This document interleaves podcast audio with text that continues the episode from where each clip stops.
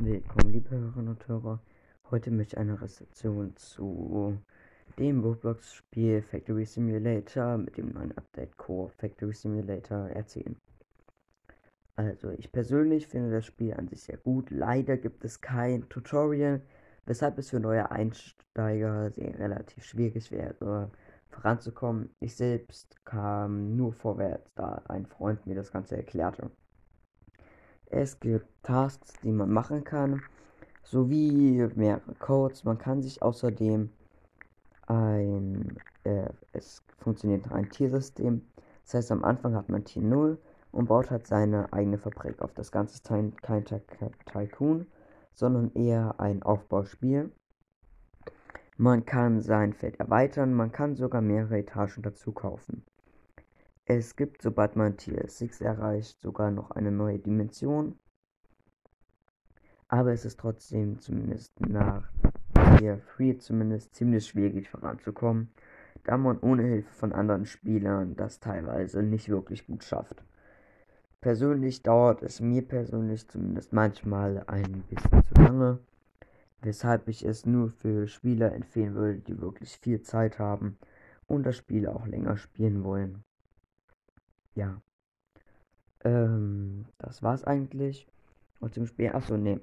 Es gibt noch im Moment die neue Core-Funktion. Das funktioniert aber anders, als man vielleicht denkt. Man schenkt, wenn man einen Spieler dran steht, drückt man beim Computer E gedrückt hat. Ne? Beim Handy muss man vermutlich gedrückt halten mit dem Finger. Dadurch schickt man dem eine Core Request Anfrage. Wenn der annimmt, wird man Mini sieht das Geld von dieser Person und kann für diese Person bauen. Das geht aber nur in diese Richtung. Es geht nicht auf die anderen. Das heißt, die Person, der du die Anfrage geschickt hast, kann nicht für dich bauen. Und du farmst zwar die ganze Zeit noch Geld, aber kannst dich wirklich machen, kannst nicht deine Fabrik erweitern und sowas. So funktioniert das. Es ist teilweise sehr kompliziert, das Spiel. Man kann beispielsweise, erst muss man vielleicht die Minen platzieren, da muss man das Ganze in den Ofen reinschieben, da muss man das pressen. Da muss man das nochmal mit einem anderen, äh, mit einem anderen Ohr verbinden.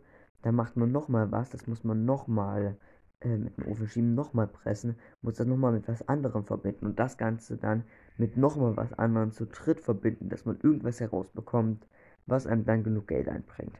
Es ist teilweise sehr schwierig und auch sehr zeitaufwendig ja, das war es eigentlich für mich zu dem Spiel.